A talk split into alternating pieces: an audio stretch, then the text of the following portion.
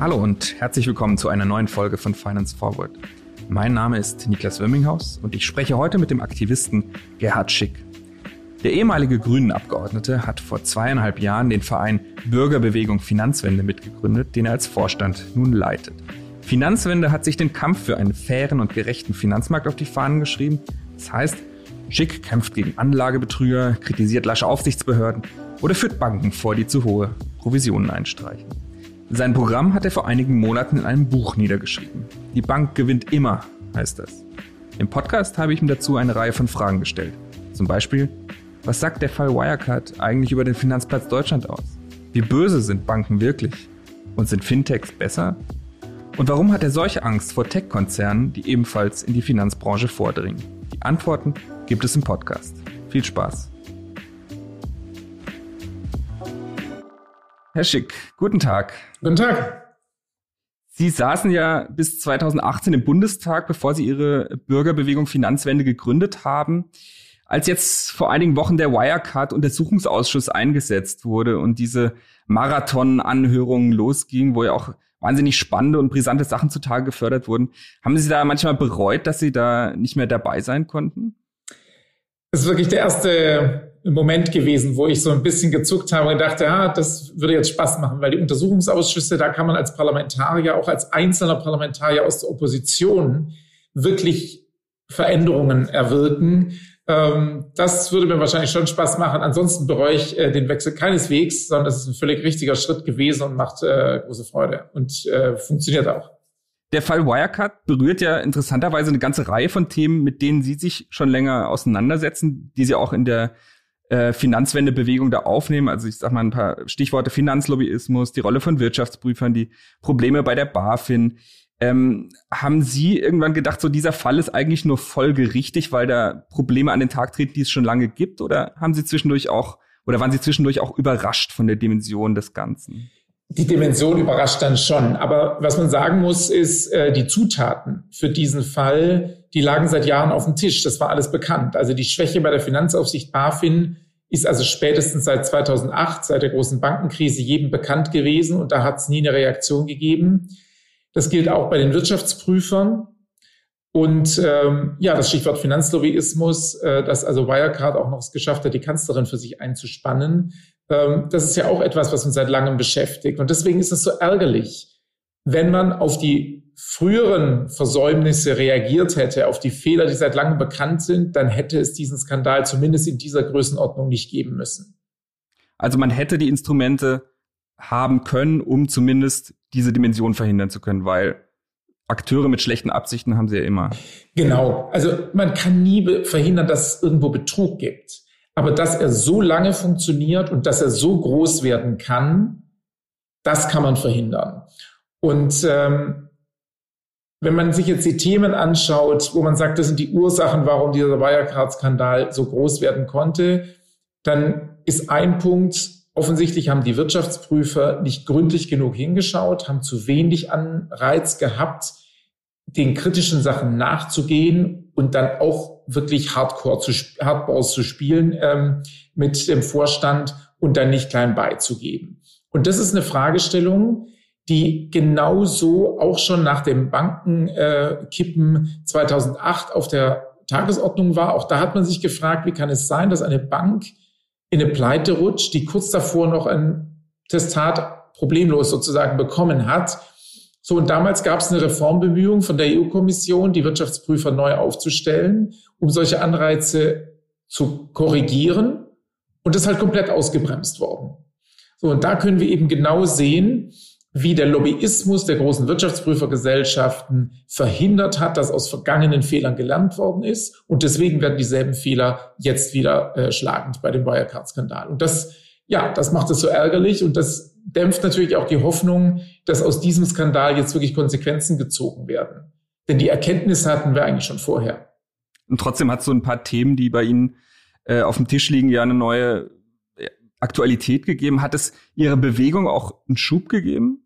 Haben Sie neue Mitglieder gewonnen? Wir haben äh, zahlreiche neue Mitglieder gewonnen äh, im letzten Jahr, in 2020.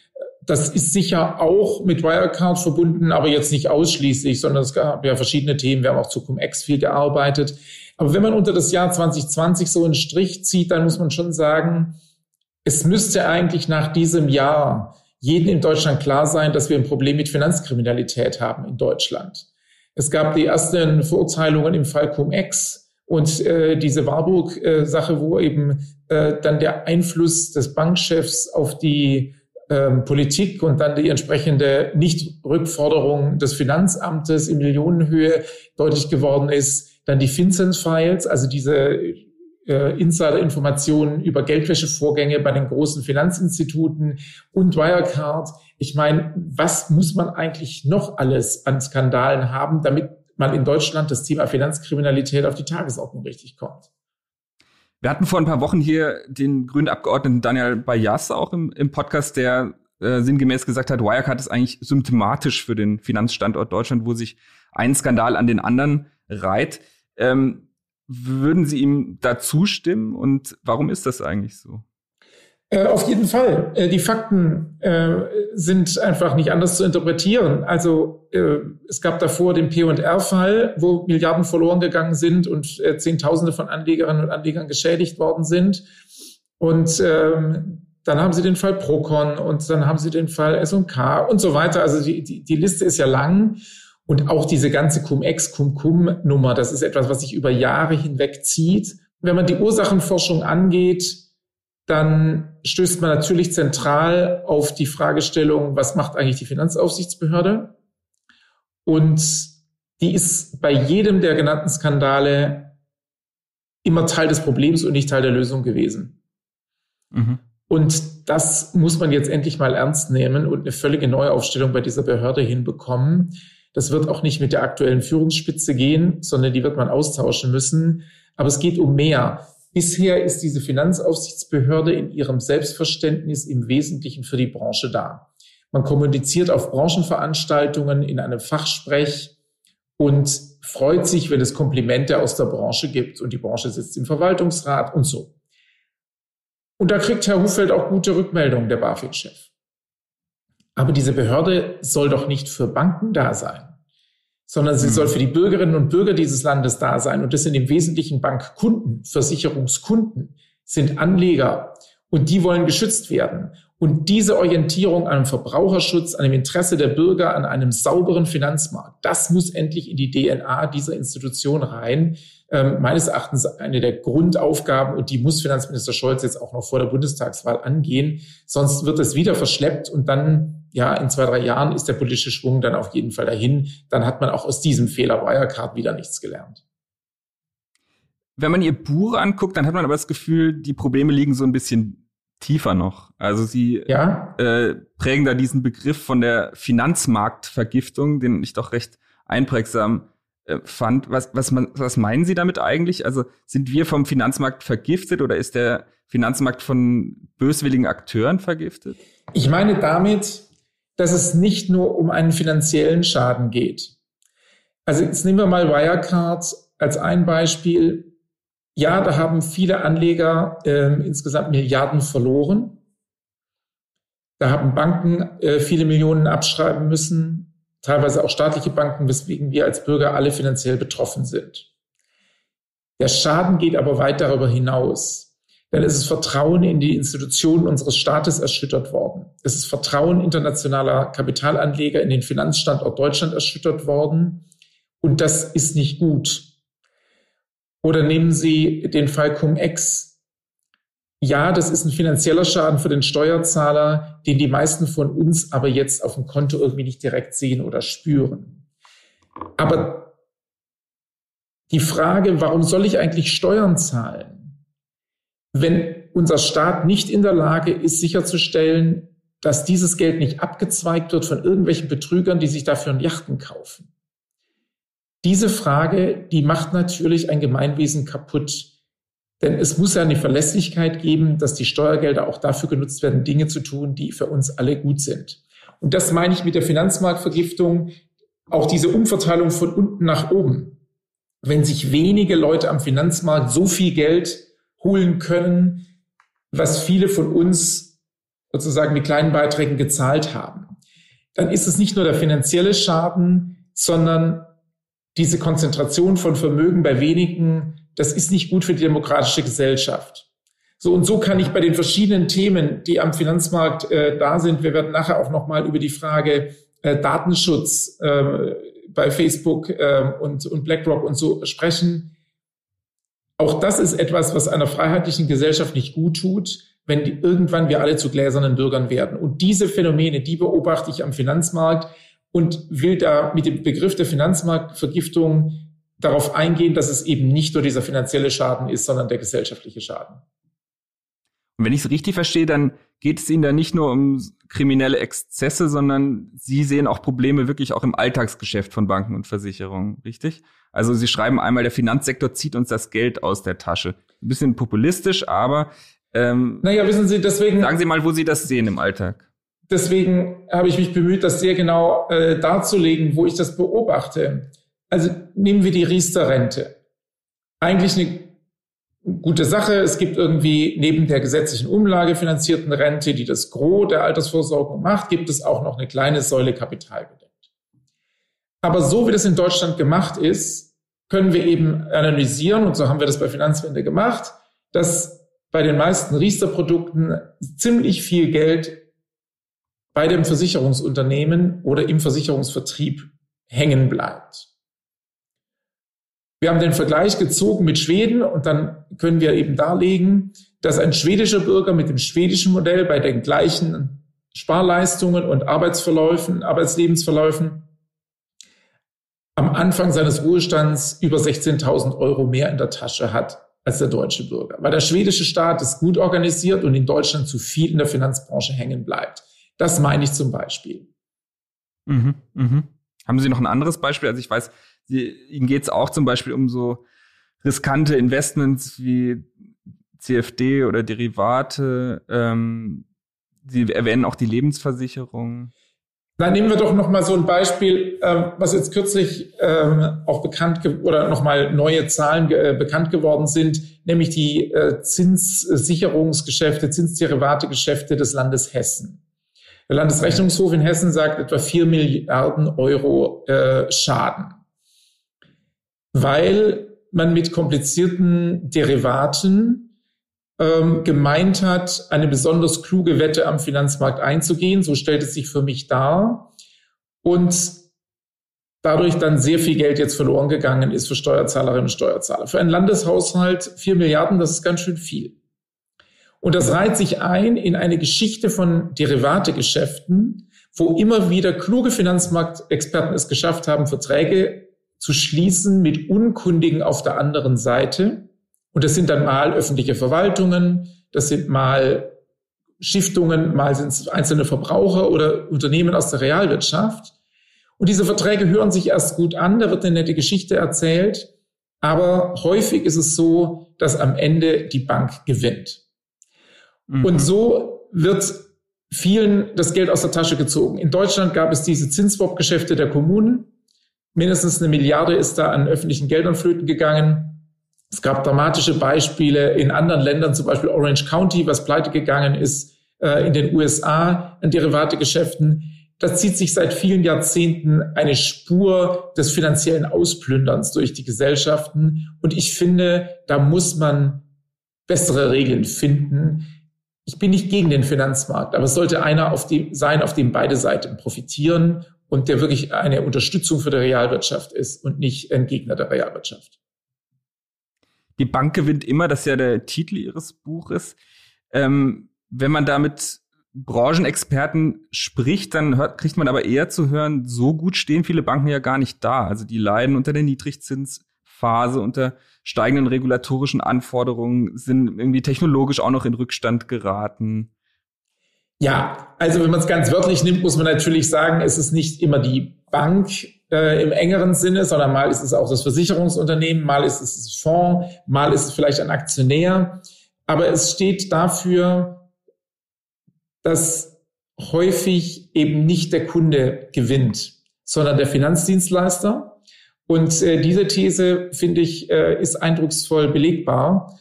Ähm, ein Beispiel habe ich jetzt gerade am Beispiel des Landes Hessen gezeigt, wo den Verlusten des Landes Hessen natürlich Gewinne von Finanzmarktteilnehmern gegenüberstehen. Mhm. Und ich mache nochmal ein anderes Beispiel aus dem Bereich Lebensversicherung. Wissen Sie, seit Jahren ist es so, dass bei den Lebensversicherungen es schwieriger wird, weil die Realzinszusagen, die man früher gegeben hat, in der neuen Situation von Niedrigzinsen nicht mehr so gut einhaltbar sind. So, und dann hat man angefangen, von staatlicher Seite den Unternehmen auch auf Einfluss der Versicherungslobby ähm, Verbesserungen zu geben, damit sie eben mit dieser Situation umgehen können. Und zum Beispiel durften die Unternehmen eben äh, bei Ausschüttungen an Kunden kürzen. Und meine Position war dann von Anfang an, wenn das Unternehmen so schlecht dasteht, dass man bei den Kunden kürzen muss, dann soll man bitte auch die Ausschüttung von Gewinnen an die Aktionäre oder andere Eigentümer und hohe Verzinsungen bei Nachrangdarlehen oder ähnlichem verhindern. Denn es kann nicht sein, dass gegenüber dem Kunden man sagt, dem Unternehmen geht's schlecht, wir können kein Geld zahlen und gegen den, gegenüber den Aktionären sagt man, uns geht's gut, ihr kriegt Gewinne ausgeschüttet. Also eins von beiden muss ja wohl falsch sein. Die Finanzaufsichtsbehörde BaFin in Deutschland hat Jahre gebraucht, zu dieser selben Erkenntnis zu kommen. Und in der Zwischenzeit sind aus vielen Lebensversicherungsunternehmen noch viele Gelder an Eigentümer und Kapitalgeber abgeflossen, die jetzt eben nicht mehr für die Kunden zur Verfügung stehen, die deswegen in die Röhre gucken. Das meint mein Satz von die Bank, in diesem Fall die Versicherung, gewinnt immer. Ich finde, wir müssen den Finanzmarkt so aufstellen, dass er fair ist und nicht immer wieder der Verbraucher der Gekniffene.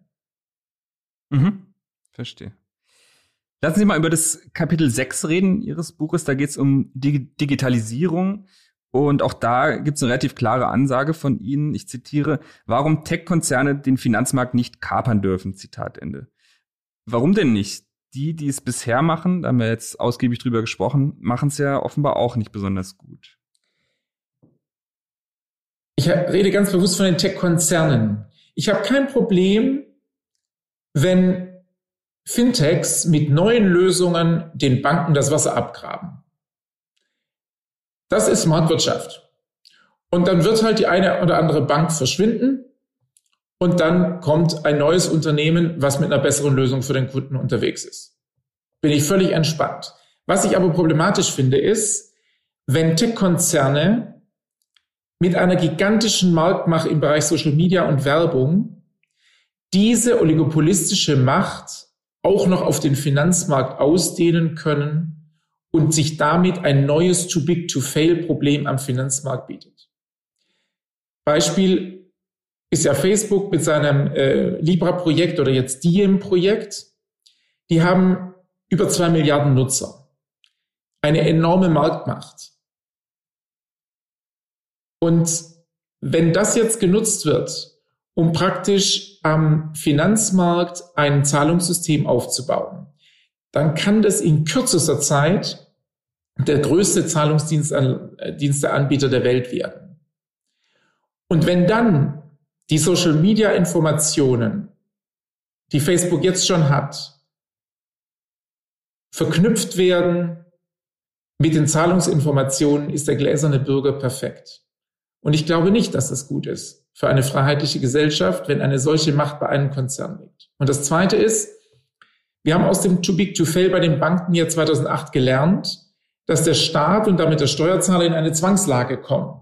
Wenn in einer Krise ein solches Unternehmen ein Problem bekommt, dann muss plötzlich der Steuerzahler eingreifen, weil sonst wichtige Infrastrukturen am Finanzmarkt kaputt gehen und die ganze Krise noch viel schlimmer wird.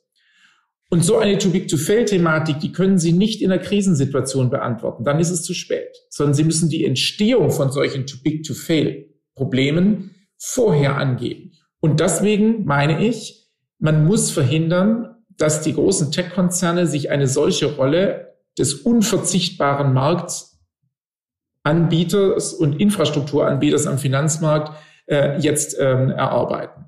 Es ist keine Kritik an der Digitalisierung im Finanzmarktbereich, sondern an der Übertragung der Marktmacht von den Tech-Konzernen auf den Finanzmarkt. Mhm. Lass uns mal beim Beispiel Libra oder Diem bleiben. Das Argument von Facebook war ja, wir machen das nicht selber, wir lagern das an eine Stiftung aus. Da sind viele andere Unternehmen und auch NGOs beteiligt. ähm, die Schlüssel zu dem ganzen Projekt halten wir nicht in der Hand und es wird auch nie irgendeine Verknüpfung mit Nutzerdaten geben. Das kaufen Sie aber nicht? Nein. Bei der Übernahme von WhatsApp gab es auch Ankündigungen, was nicht übernommen wird und was nicht zusammengeführt wird. Die sind nicht eingehalten worden. Und es war von vornherein klar, dass die ganze Technologie und die Führerschaft für den Projekt bei Facebook liegt. Ich meine deswegen, dass es wenig realistisch war, daran zu glauben. Es sind in der Zwischenzeit auch ein paar Akteure abgesprungen. Also ist es eindeutig ein Facebook-Projekt. Und es gab ja auch ähm, interessanterweise massiven Widerstand, nicht jetzt nicht nur von äh, ähm, NGOs oder zivilgesellschaftlichen Akteuren wie, wie, wie Sie, sondern auch Regierungen, Zentralbanken, Aufsichtsbehörden haben sich dagegen gestellt und haben das, ähm, wenn man so will, in, in der Form verhindert. Äh, hat Sie das überrascht, wie massiv da der Widerstand war? Ein Stück weit ja. Ich dachte immer, das müssen die jetzt tun, aber manchmal ist Politik ja so ein bisschen langsam gegenüber den unter, großen Unternehmen. Und an der Stelle gab es doch jetzt eine gewisse Geschwindigkeit, und zwar insbesondere aus den Zentralbanken heraus, die gesagt haben, also das Währungsmonopol äh, des Staates, das ist schon gefährlich, wenn da etwas ganz anderes noch entsteht. Und inzwischen muss man ja sagen, ähm, ist das Projekt völlig verändert worden. Das heißt nicht, dass alle Probleme beseitigt werden, aber zunächst wird es wahrscheinlich als ein Dollarcoin jetzt erstmal eingeführt äh, und damit äh, ist es unter der Fuchtel der Aufsichtsbehörden in den USA. Das ist schon ganz anders als das, was sich Facebook ursprünglich mal gedacht hat. Das ist auf jeden Fall mal eine gute Entwicklung. Ich glaube aber nicht, dass damit alle Probleme äh, mit diesem Projekt beseitigt werden. Mhm. Die Grundidee des Ganzen ist ja eigentlich schon auch sympathisch, dass man sagt, ähm, Zahlungen über Grenzen hinweg, über Währungsgrenzen hinweg einfacher, billiger machen zu können. Ähm, ist ja auch was, was andere Kryptowährungen versprechen. Sind Ihnen diese dezentralen Kryptowährungsprojekte sympathischer? Auch da gibt es natürlich Schwierigkeiten. Manches ist da ähm, in einem Zusammenhang mit Kriminalität auch ähm, bekannt geworden. Äh, da, da ist nicht alles rosig. Trotzdem ist natürlich, wenn das ein, ich sage jetzt mal ein paar zehntausend Leute nutzen, habe ich erstmal nicht so ein systemisches Problem, wie wenn Facebook das gleich für Milliarden von Nutzern anbietet. Das ist einfach eine andere Größenordnung. Ähm, aber wenn, wenn ich mir das anschaue, was brauchen wir eigentlich? Dann gehe ich eher davon aus, dass es richtig wäre, ein öffentliches Angebot von digitalen Zahlungswegen äh, international zu haben, weil es gut ist, dass die Währung in einer öffentlichen Hand ist, gerade um in Krisenzeiten reagieren zu können.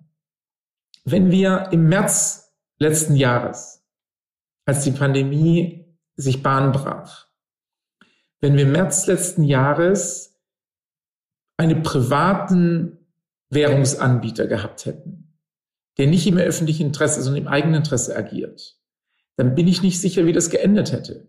Denn die öffentlichen Notenbanken haben mit Milliarden interveniert, um ein völliges Zusammenbrechen des Finanzmarktes zu verhindern.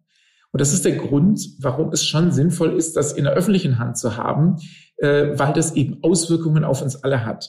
Und äh, ich glaube aber, dass die Zentralbanken bisher diese Digitalisierung nicht ernst genug genommen haben Jetzt entsteht gerade so ein bisschen Wettbewerb zwischen den USA, China und Europa in Sachen Digitalisierung von Zahlungsdiensten.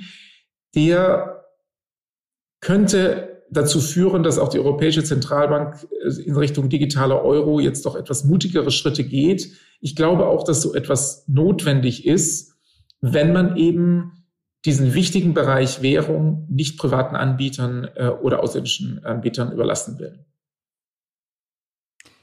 Lassen Sie doch einmal kurz zu den Big Techs kommen, wo Sie ja gesagt haben, äh, das ist auf keinen Fall wünschenswert, dass Sie mit Ihrer ähm, unglaublichen Marktmacht jetzt auch noch in die Finanzbranche vordringen. Ähm, wie beurteilen Sie das, wie weit dieses Vordringen eigentlich fortgeschritten ist? Ich habe manchmal den Eindruck, davor warnen wir seit Jahren, darüber schreiben wir seit Jahren, aber so wahnsinnig viel ist gar nicht passiert. Vielleicht auch, weil der Finanzmarkt dann doch nicht so einfach zu knacken ist, ähm, wie sich das mancher vorgestellt hat. Das mag sein, deswegen sehen wir ja auch manchmal interessante Kooperationen. Ähm, Google und Apple sind sicher noch nicht so weit, dass man sagen kann, die haben jetzt irgendwie Milliarden an Nutzern. Aber die über 400 Millionen Nutzer dabei Apple Pay, das ist schon, schon eine Baustelle. Das sind jetzt schon ein paar Leute. Und ähm, es gelingt eben offensichtlich sehr viele iPhone-Nutzer dazu zu überzeugen, dass sie auch Apple Pay benutzen. Und das ist eben genau das, äh, wo die Gefahr liegt, ne? dass aus der starken Stellung in einem Bereich eine starke Stellung in einem anderen Bereich wird und wir damit den Finanzmarkt auch immer stärker oligopolistisch äh, sehen und dann zu große Spieler da haben. Ähm, ich glaube, in China sieht man vielleicht stärker noch, wo die Reise hingehen kann, ne, wo die Ant Group eine, eine große Bedeutung hat und es eben nicht nur um Zahlungsdienste, sondern auch um Konsumentenkredite, Versicherungsprodukte und so weiter geht. Und äh, das sollte uns eine Warnung sein, dass das möglicherweise mit den Zahlungsdienstleistungen auch nicht das Ende der Fahnenstange ist, sondern es da noch weitere Projekte geben kann. Dann lassen wir uns zum Abschluss noch mal kurz über die Fintech-Szene sprechen, die sich ja auch auf die Fahnen geschrieben hat, die Finanzwelt revolutionieren zu wollen. Äh, da sagten Sie ja vorhin, wenn ich Sie richtig verstanden habe, ah, im Prinzip gut notwendige Revolution ähm, ähm, marschiert mal los. Ja, also an verschiedenen Stellen muss man ja sagen, ähm, wenn man einfach die Systeme neu aufsetzt, anstatt an jahrzehntealten IT-Systemen weiter zu frickeln, kommen offenbar manchmal für den Kunden angenehmere Lösungen raus. So, also die, die, für viele Nutzer ist es einfach attraktiv, bei einem Fintech irgendwie das Konto zu führen, viele Informationen besser aufbereitet, äh, Service irgendwie erstmal gut. So. Ähm, auf der anderen Seite sehen wir bei einzelnen Fintechs jetzt genau dieselben Baustellen, die wir an anderer Stelle auch haben. Also bei dem einen ist es dann eine Intransparenz von Gebühren, bei anderen ist es dann, dass plötzlich, wenn was schief geht, der Service irgendwie zusammenknickt und niemand erreichbar ist.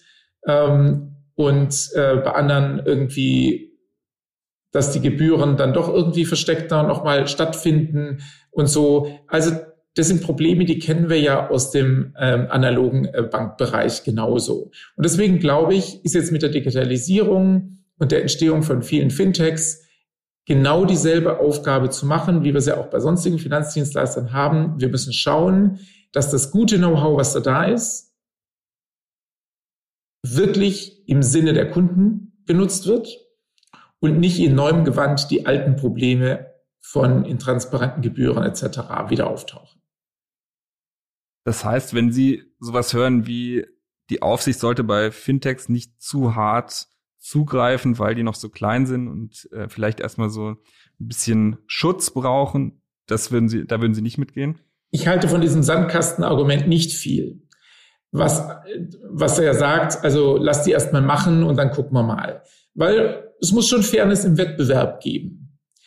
Aber ich finde, diese Fairness geht in zwei Richtungen. Das heißt, keine Privilegien für Fintechs heißt aber auch, wenn wir feststellen, dass Finanzmarktregeln aus der analogen Welt gedacht sind und der Schutz des Verbrauchers, der intendiert ist, oder die Stabilität des Finanzmarkts, die intendiert ist, auf eine andere Art und Weise genau gleich gut erreicht werden kann, dann müssen die Regeln auch so angepasst werden, dass sie nicht einer Digitalisierung, die vernünftige Ergebnisse für den Kunden hat, im Wege stehen. Also von daher bin ich da gar nicht auf der einen oder der anderen Seite, sondern sage einfach, es braucht ein faires äh, Playing Field und Finanzmarktregeln müssen natürlich in der Digitalisierung auch angepasst werden. Also, dass man sagt, es, wir müssen aufpassen, dass wir nicht ständige Medienbrüche haben, die einfach digitale Angebote schwierig äh, machen. Ich finde, da ist ein Punkt, ähm, dass man äh, Authentifizierungsmöglichkeiten ähm, äh, online und, äh, und digital ermöglichen muss. Da gibt es natürlich einen Punkt. Und äh, ja, von daher nein zum Spiel, äh, zum Sandkastenargument aber ja, wir müssen die Regeln so weiterentwickeln, dass sie auch in der Digitalisierung funktionieren. Die Probleme, die Sie angesprochen haben, dass mal die Server ausfallen oder dass man mit den AGBs vielleicht am Anfang nicht äh, alles richtig macht, da wird ja gerne darauf verwiesen, dass so, das sind halt Wachstumsschmerzen von schnell wachsenden ähm, Firmen, die ja teilweise innerhalb von einem Jahr dann, keine Ahnung, ihre Mitarbeiterzahl verdreifachen, die Kundenzahl vervielfachen und da gar nicht hinterherkommen. Haben Sie da manchmal Verständnis für oder trauen Sie dem nicht? Ach ja, also ich meine, das ist aber gängige Übung, wenn ein, ähm, wenn bei einem Unternehmen von der Aufsicht oder vom Wirtschaftsprüfer äh, Versäumnisse festgestellt werden, ähm, dann erwartet man vom Vorstand, dass er darlegt, wie er diese Probleme zu lösen gedenkt. Und da sagt niemand, das muss genau am nächsten Tag passieren, sondern entscheidend ist, dass die Probleme gelöst werden in einer absehbaren Zeit und es nachgehalten wird. Aber der Fall Wirecard lehrt uns ja auch, dass wir uns auch nicht blenden lassen dürfen von glitzernden neuen Geschäftsmodellen, ohne zu verstehen, was da eigentlich wirklich passiert und dass man auch nicht zu lange die Augen zuhalten sollte. Und äh, deswegen würde ich sagen, ähm, eine Begleitung eines Wachstumsprozesses ist richtig. Wenn aber in dem Wunsch, auf jeden Fall der Erste zu sein, der die entscheidende Menge an Nutzern hat und damit eine Monopolstellung zu erlangen, erstmal über einige Jahre die Verbraucher die Gelackmeierten sind, dann finde ich, ist es ein falsches Spiel. Es geht nämlich dann zu, auf Kosten der Nutzer.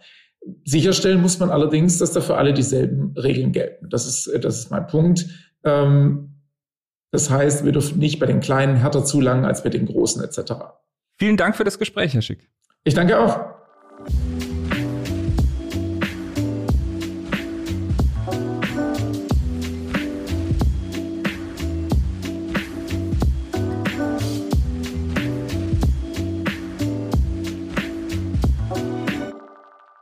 Dieser Podcast wird produziert von Podstars bei OMR.